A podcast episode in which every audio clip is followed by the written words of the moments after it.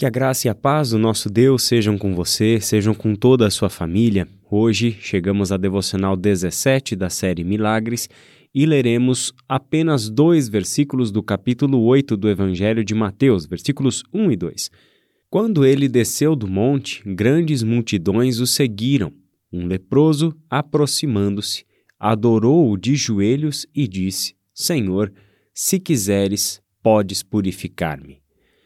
Hoje nós vamos conversar um pouquinho sobre um dos pontos fundamentais da pregação que o André fez para nós no domingo passado sobre este texto, sobre esta passagem em que Jesus purifica este leproso.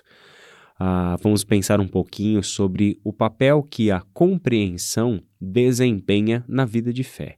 Vamos pensar como a compreensão fortalece, sustenta, faz com que a fé se desenvolva. A pergunta inicial poderia ser: o que vem primeiro? Será que é a fé ou será que é o entendimento? Fé e entendimento. Duas coisas que aparentemente são separadas uma das outras.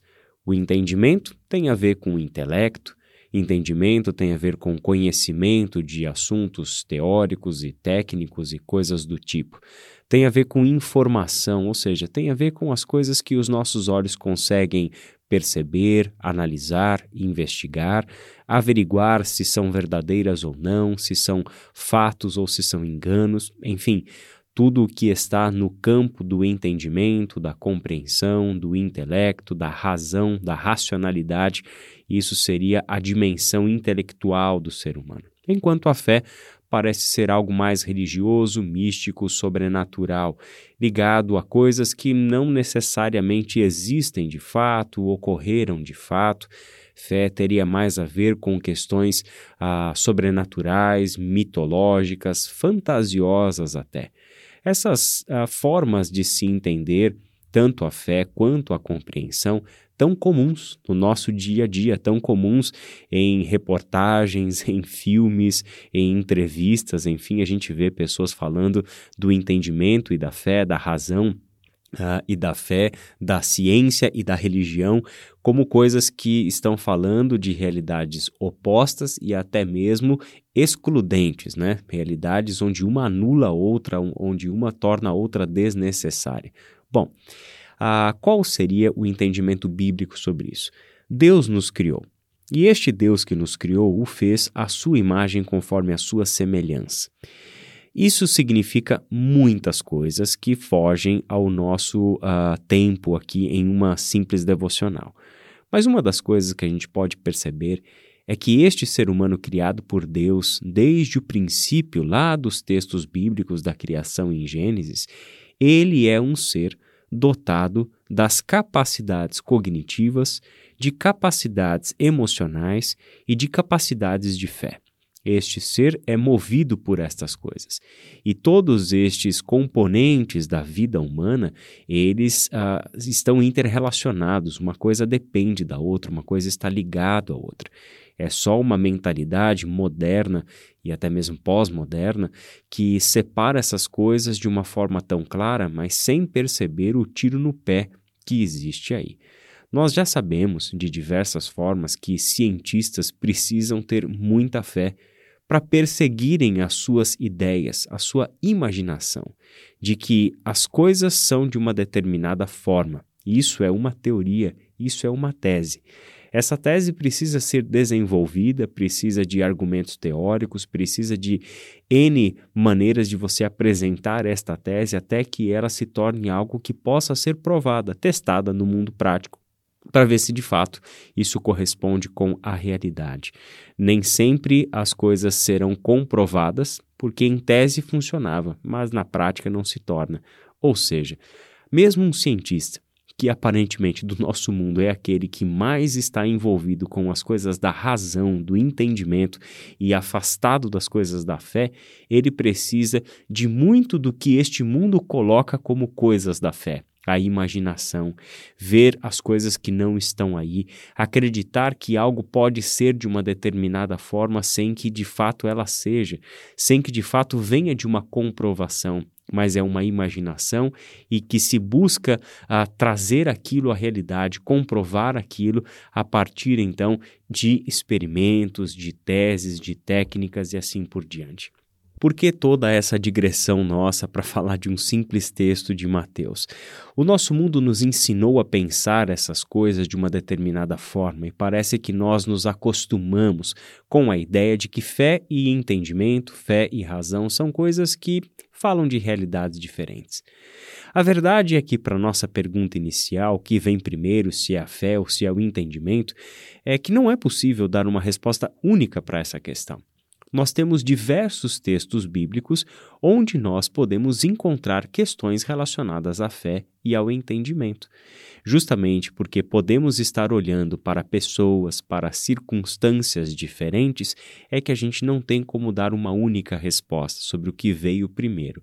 Por exemplo, quando Jesus chama pessoas ao discipulado, a fé é o que está agindo primeiro. Os discípulos de Jesus não tinham um entendimento claro sobre quem era Jesus de fato, para então abandonarem tudo para segui-lo. Aquilo era um ato de fé. Em outras passagens, em outras circunstâncias que não o chamado ao discipulado, nós vemos que, a partir do momento que pessoas ouviram o que Jesus ensinava e viram o que Jesus fazia, essas pessoas irromperam com uma fé impressionante. E é justamente este o caso de um leproso. Este leproso, do capítulo 8 do Evangelho de Mateus, é alguém que se coloca em risco. É uma pessoa que, segundo a lei de Moisés, estava se colocando em uma janela de risco tremendamente grande, porque ele era um leproso impuro, condenado pela lei a viver afastado de todo mundo. Ele não podia se aproximar das pessoas, ele não podia tocar nas pessoas, ele não podia, em nenhuma hipótese, fazer aquilo que ele fez. Porque, uma vez que faz uma coisa dessas, ele está colocando a vida de outras pessoas em risco por causa do contágio com a sua doença.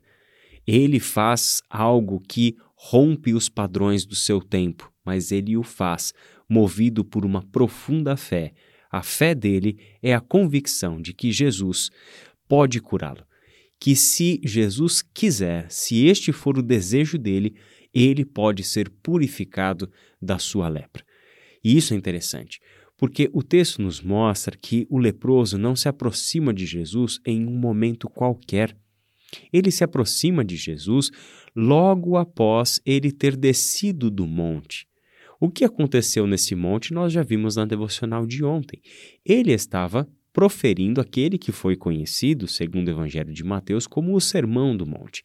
Era ali que ele estava mostrando que era uma vida sob o governo de Deus. E a gente viu ontem também que a conclusão ali do Sermão do Monte é que as pessoas ficavam maravilhadas com o ensino de Jesus justamente porque viam no ensino de Jesus uma autoridade não vista no ensino nos mestres da lei. As autoridades religiosas dos judeus ensinavam muitas coisas, mas curiosamente, a partir do momento em que essas multidões começaram a ouvir o ensino que Jesus trazia, viam que, de fato, este ensino possuía autoridade, enquanto que o ensino dos mestres da lei não tinham essa autoridade. Nós já conversamos um pouquinho sobre essa autoridade de Jesus na, da devocional 16, a devocional de ontem. E agora a gente está diante então de um cenário mais completo, onde este leproso se aproxima logo após ouvir o que Jesus falava. O ensino de Jesus deixava claro que ele vinha da parte de Deus era a sua convicção, a convicção pessoal que movia Jesus, a certeza de que tudo o que ele fazia, tudo o que ele ensinava, era porque o Pai o havia comissionado para tal.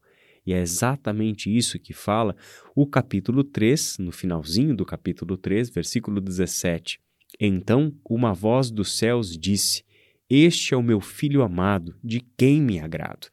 É esta convicção que a gente viu ouvida pelo próprio Jesus ah, no dia do seu batismo, no momento do seu batismo, é aqui que reside a autoridade que Jesus tem para falar. Ele fala em nome de seu Pai, porque o Pai o reconhece como o seu filho amado. E é a partir disso que Jesus se demonstra, se porta na terra como este porta-voz do ensino do Pai, do conselho do Pai, da verdade do Deus eterno, comunicando-se com as pessoas com toda a graciosidade, mesmo quando as suas palavras são duras, comunicando-se com as pessoas com palavras de amor e misericórdia, mesmo que sejam palavras que nos coloquem em uma situação de decisão e necessidade de arrependimento. Este leproso ouve tudo isso. E porque ouviu tudo isso, é que ele encontrou em Jesus alguém que é maior do que a lei, que é maior do que as tradições. Porque ele ouviu o que Jesus dizia sobre a lei, ele viu ali um homem que falava da parte de Deus, porque era o Filho de Deus, tinha autoridade dada por Deus e por isso mesmo este homem estava acima de tudo aquilo que colocava aquele leproso e todos os demais afastados da comunidade de Israel, afastados a, a, da relação com Deus mediada ali pelo templo naquele contexto, este leproso viu alguém que bastava um querer e ele seria purificado. Graças a Deus, o fim dessa história é Jesus estendendo a mão tocando naquele leproso e dizendo: Eu quero, seja purificado. Imediatamente ele foi purificado da lepra. Que coisa linda! A resposta de Jesus. Jesus estende a sua mão e toca no leproso. Ou seja, é um movimento que correspondeu ao movimento do leproso. Enquanto o leproso fez algo que não poderia ser feito de acordo com a lei, Jesus também faz algo completamente impensável com relação à lei, que é o puro tocando o impuro, porque ali se manifestava uma verdade profunda, uma mudança radical na forma de se pensar. O que é puro é o que torna puro o que é impuro, e não o impuro que trará impureza para aquele que é puro.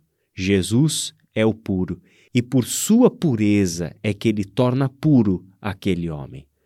Que a graça de Deus nos acompanhe neste dia de hoje, que a graça do Senhor nos acompanhe nessa meditação, sempre sabendo, sempre convictos de que o nosso Senhor é aquele que está aqui e agora, querendo, desejando tornar-nos puros em todos os aspectos da nossa vida está trabalhando diariamente para que a nossa forma de pensar, a nossa fé sejam transformadas, enriquecidas por uma compreensão clara de quem Jesus é, de quem nós somos e como isso muda a nossa forma de encarar a realidade na qual nós estamos inseridos.